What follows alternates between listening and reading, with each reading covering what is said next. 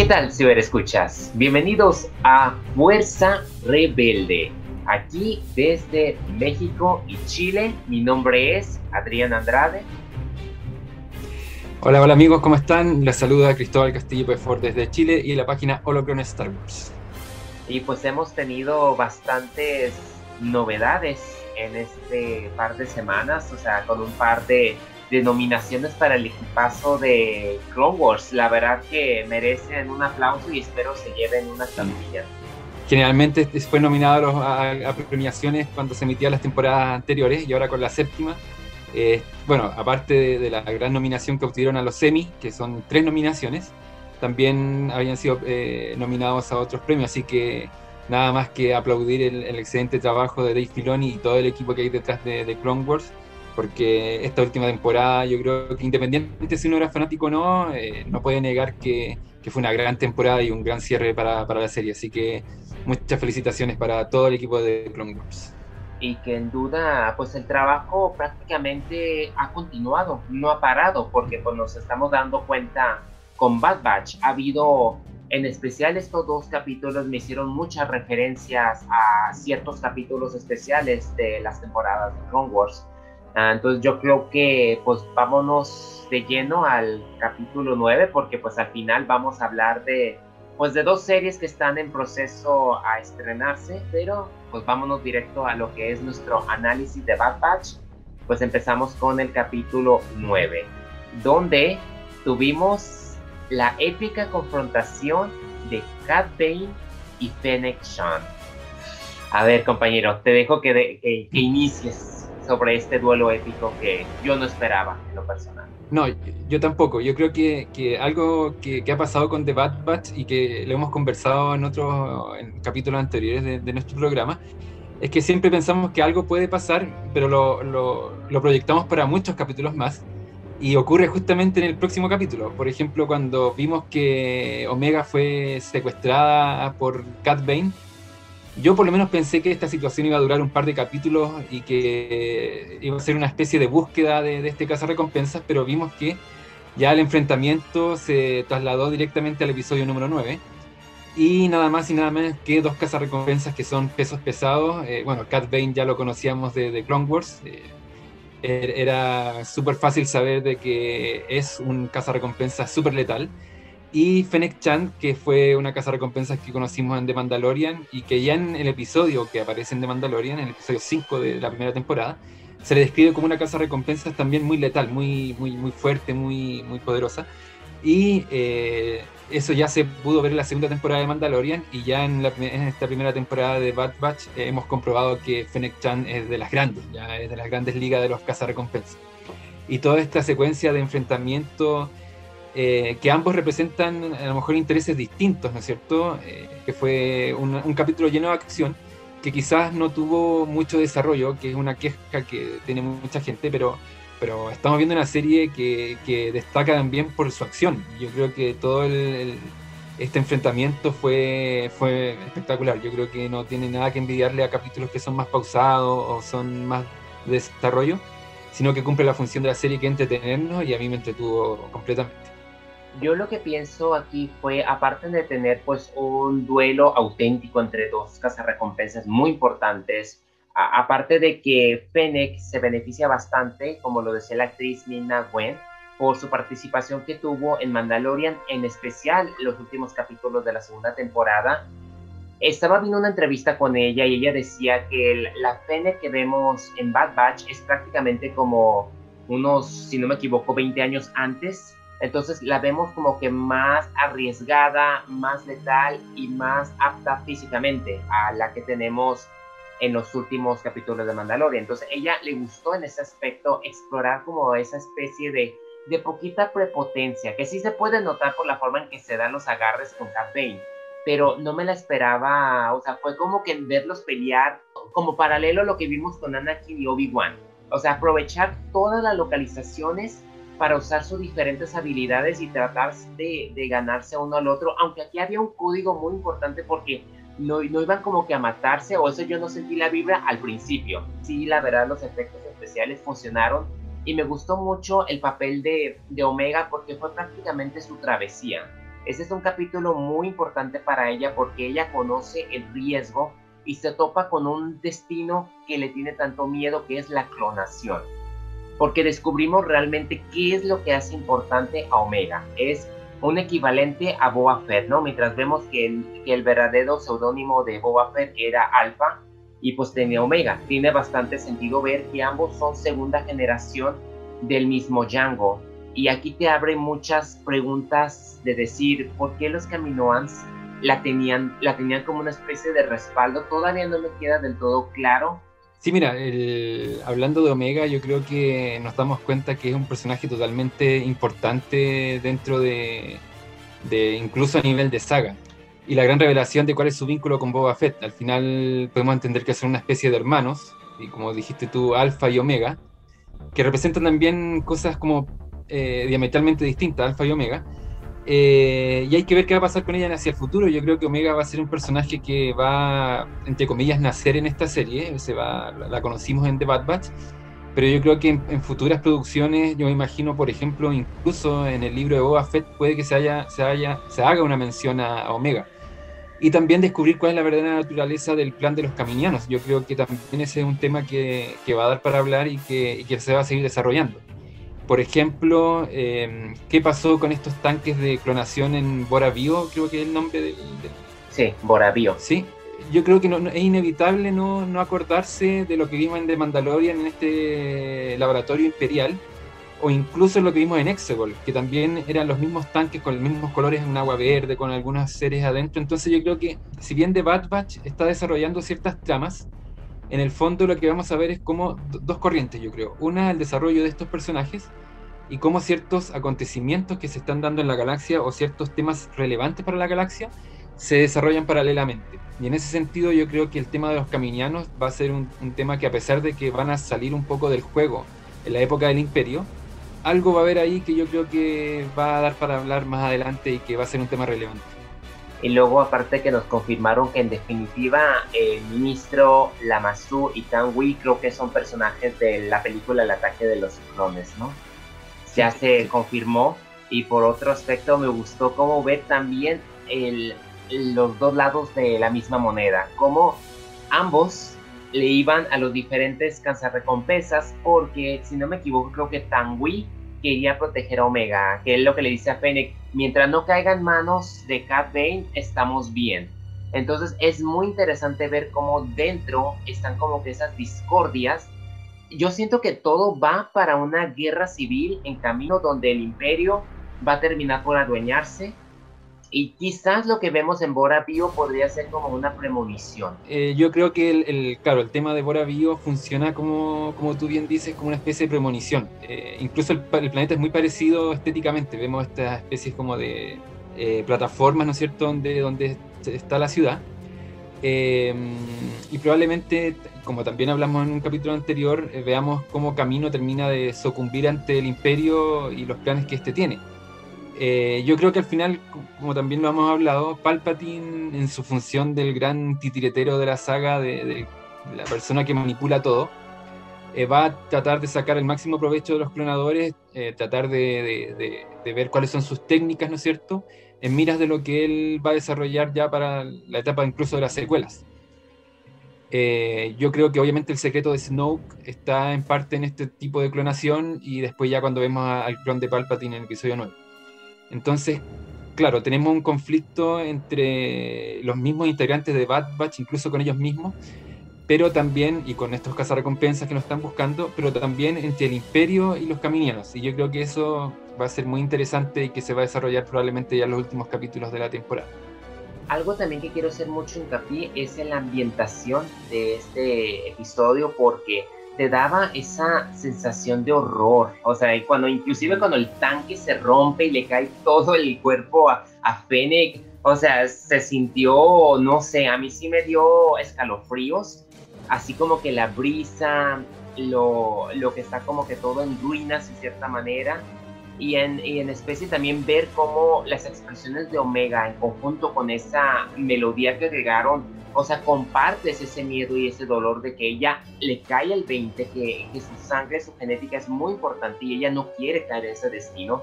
Y yo creo que la charla que tiene con Hunter al final me conmovió bastante cuando me le dijo, no te va a pasar eso.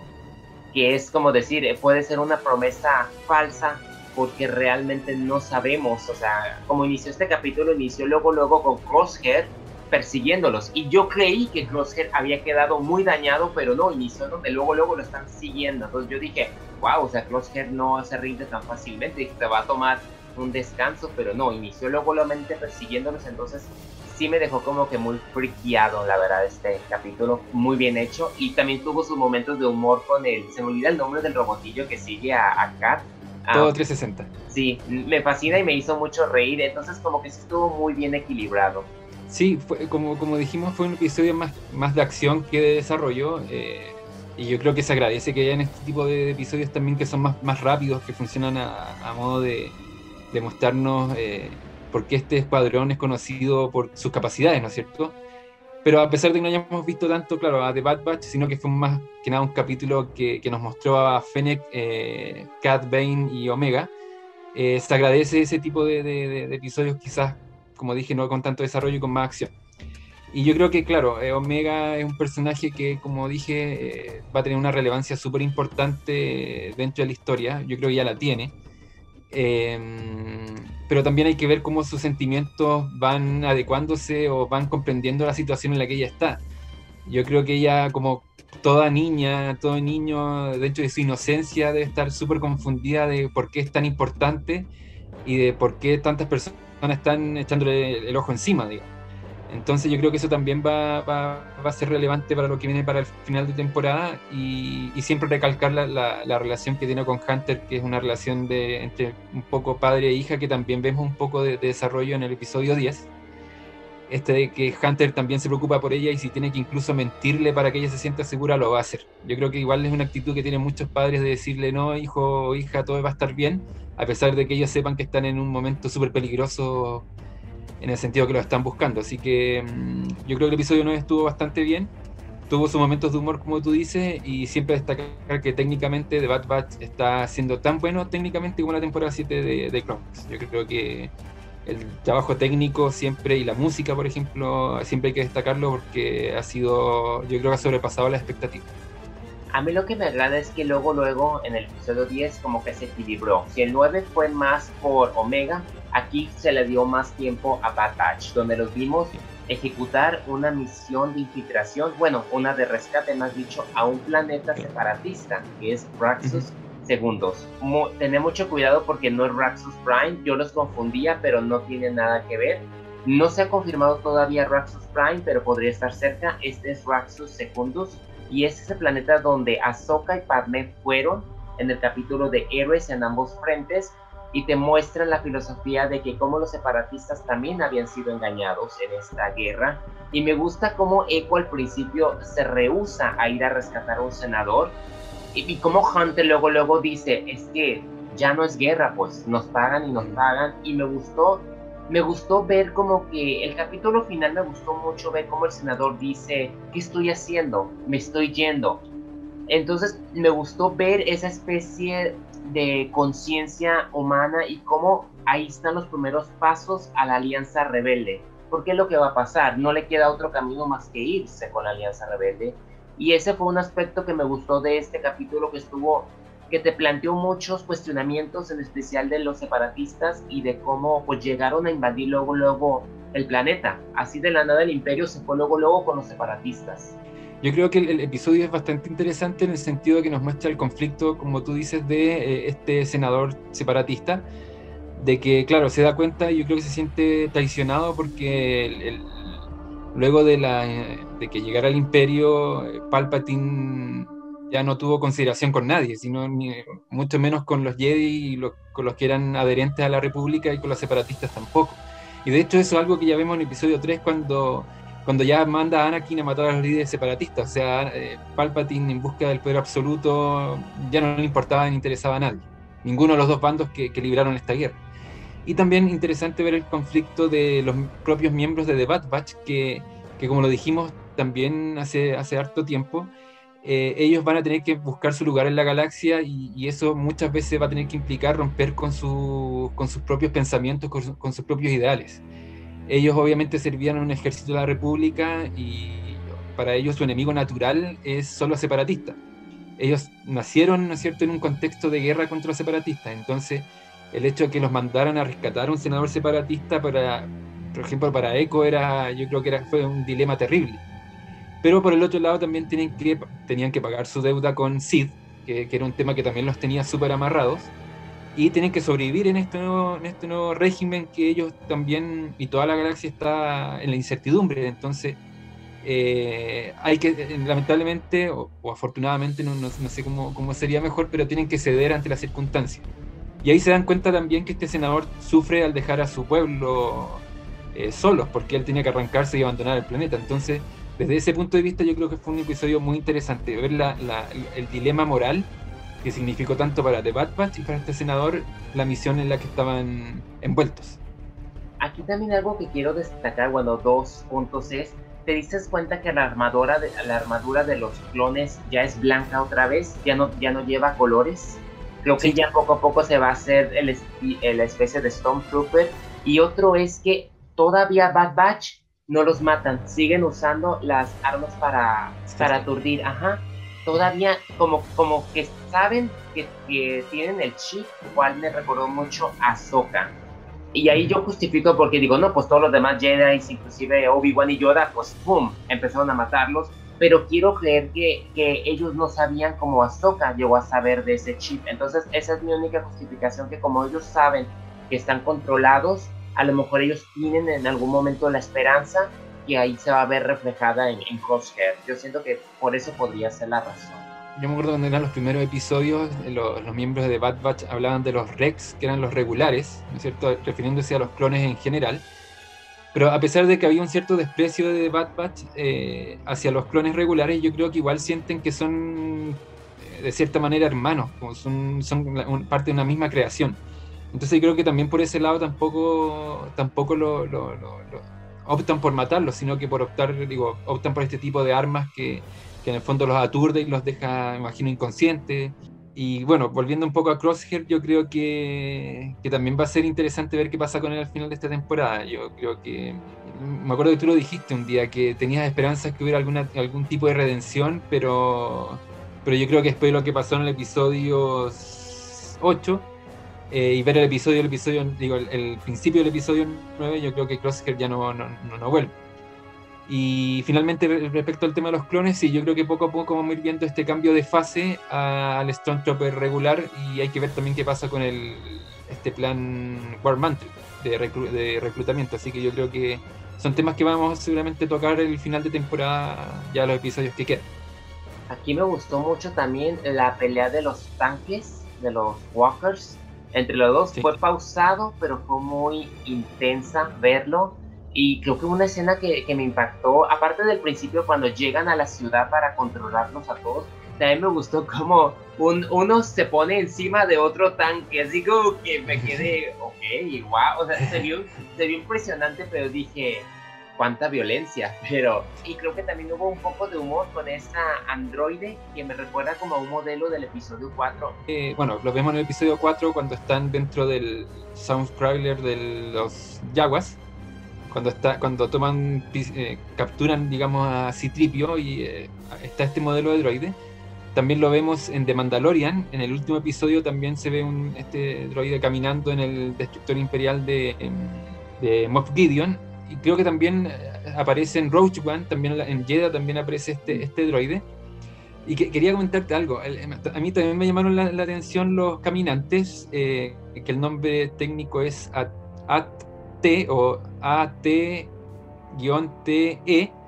La forma en que se movían era bastante lento porque yo creo que están haciendo la transición a los AT, a los AT-AT también, que, que se les llama que también son bastante pausados, entonces yo creo que ahí eso, es lo que quisieron mostrar con, con ese modelo de, caminante.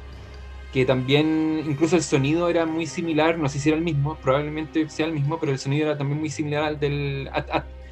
Entonces yo creo que esa es, la, la gracia de la serie, que está mostrando una transición de, de ciertos elementos, ciertas cosas que, que, estamos acostumbrados a ver en la trilogía original eh, mostrando esta transición para unir, ya, unir una vez más la época de las precuelas con la época de, de la trilogía original. Entonces yo creo que esos detallitos son bastante, son bastante positivos, digámoslo, de cierto punto de vista.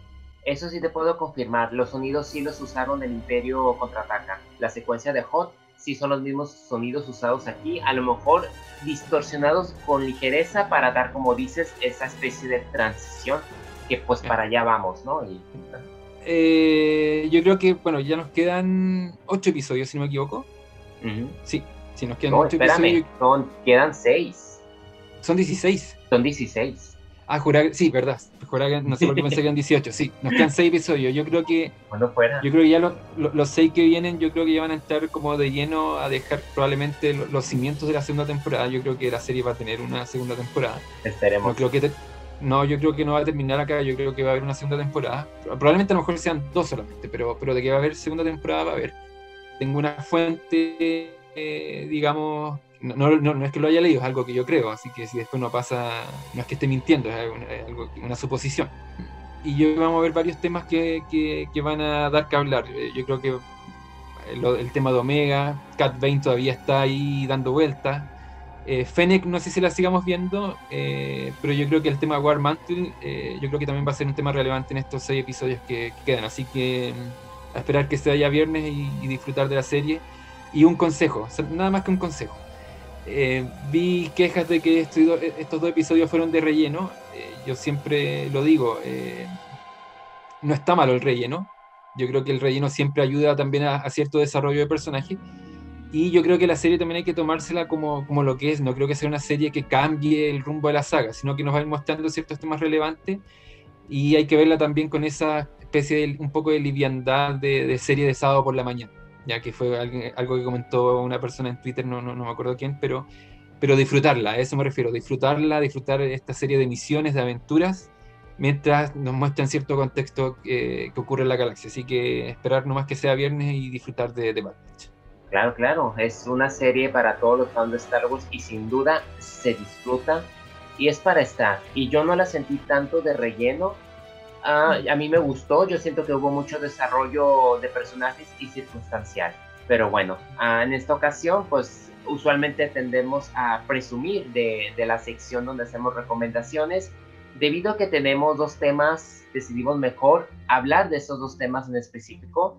Y uno, pues yo creo que vamos a iniciar con Acolyte, la serie, porque la productora y creo que también directora estuvieron comentando su inspiración en la amenaza fantasma en ese contexto de cuestionar cómo es que, que la galaxia, en especial la República y el Consejo Jedi, se encuentran en ese momento que todos conocimos y que, entre comillas, muchos odiaron porque no era como que la precuela que deseaban.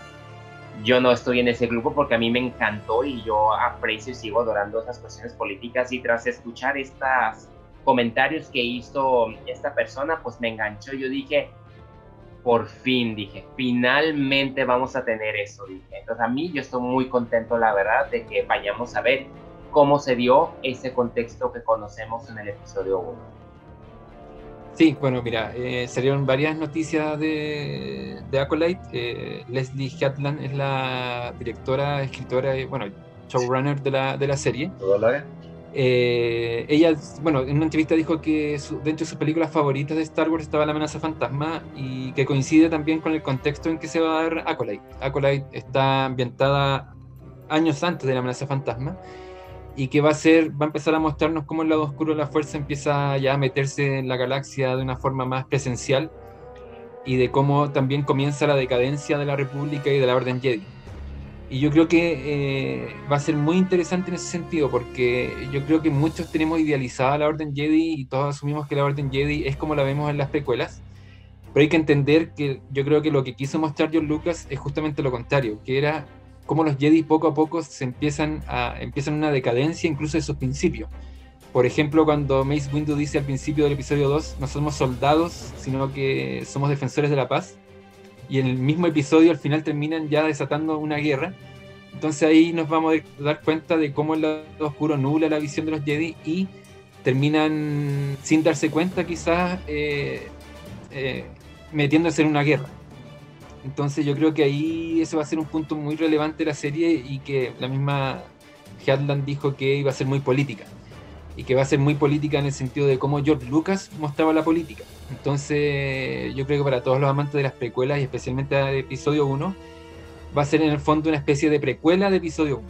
Así que yo creo que se viene muy, muy potente y bueno, dicen que las filmaciones deberían empezar ya a principios del otro año, así que probablemente volvamos a hablar de este tema ya el otro año, ya a principios del otro año, pero, pero yo creo que se viene bastante bien, yo creo que va a estar muy, muy, muy potente esa serie.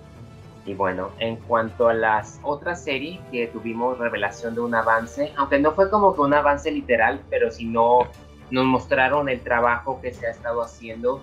Yo voy a confesar que yo no soy amante del anime, no me gusta esos dibujos feos, pero en mi ignorancia, no quiero ofender a nadie, lo digo en mi ignorancia porque a mí no me gustan, porque luego no, luego se van a levantar mucho y se van a criticar, pero no, a mí no me gustan en, lo personal, pero debo de confesar que, que después de haber visto este maravilloso trabajo de arte de varios ilustradores, ah, productores, directores, me quedé mm, intrigado y me quedé como que fascinado por saber, ah, o sea, la detalles, las historias que nos van a presentar y, y pues prácticamente a tres días de mi cumpleaños digo, pues ya sé que voy a, ya sé cómo lo voy a celebrar prácticamente.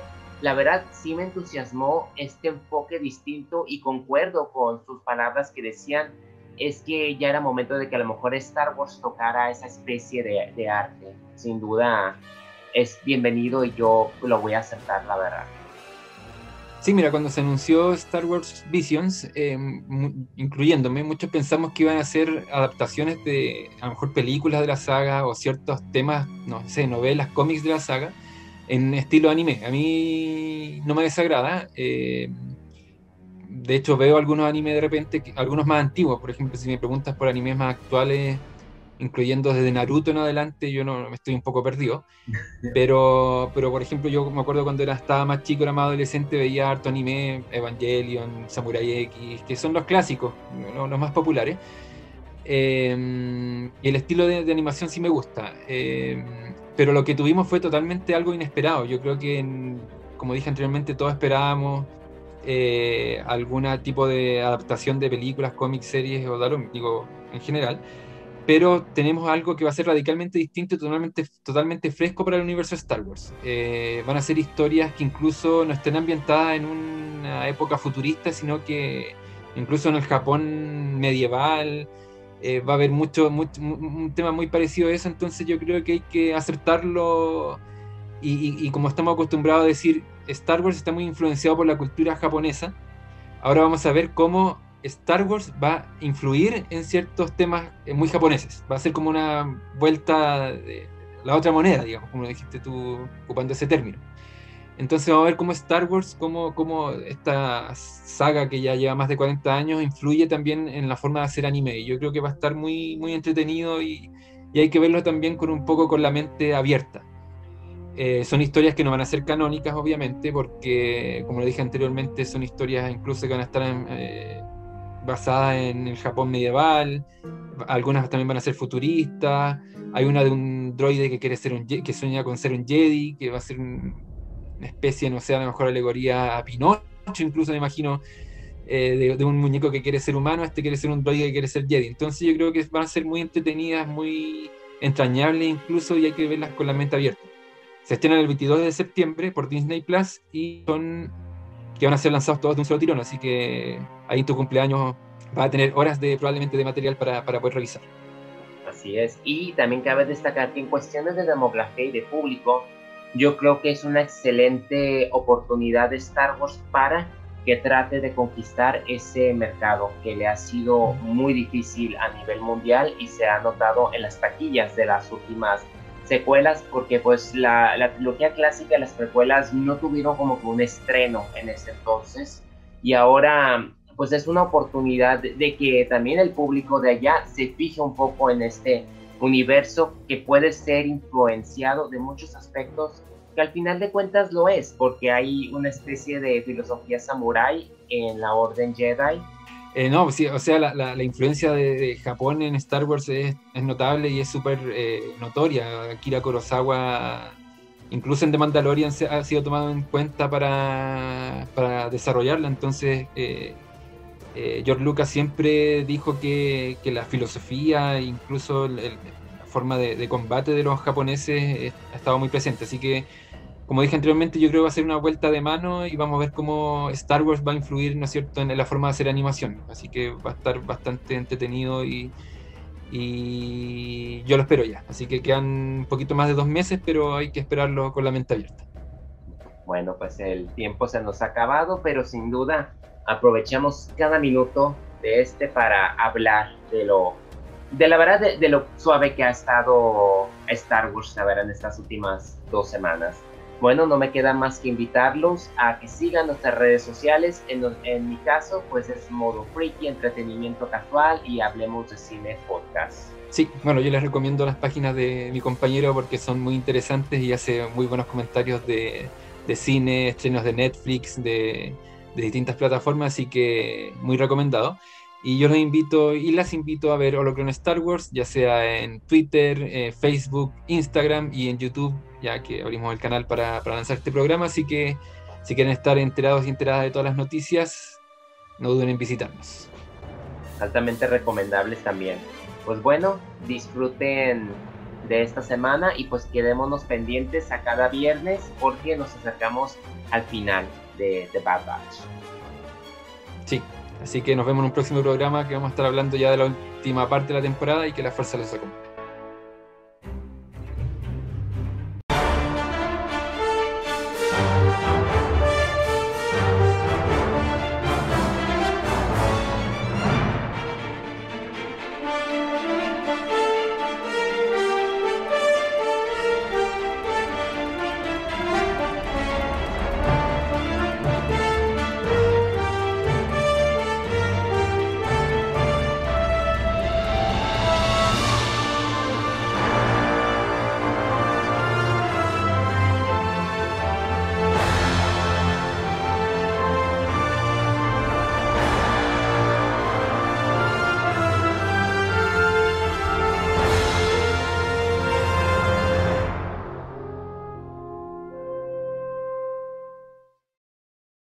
Lo que se viene de, de, final de temporada va a estar, va a estar bueno, va a estar bien. Yo creo que harta acción y harta revelación. Sí, la verdad que estuvo muy. Es que no, es que me, me fascina mucho esta serie, la verdad, estoy bien emocionado. No, no me esperaba tanto. Y sí, la, la, animación de ayer, porque pusieron las fotos de cuando están tomando la ciudad de uh -huh. Raxus, se ve muy como que impresionante se me hizo muy impresionante sí. la, la, toma. No, técnicamente un lujo.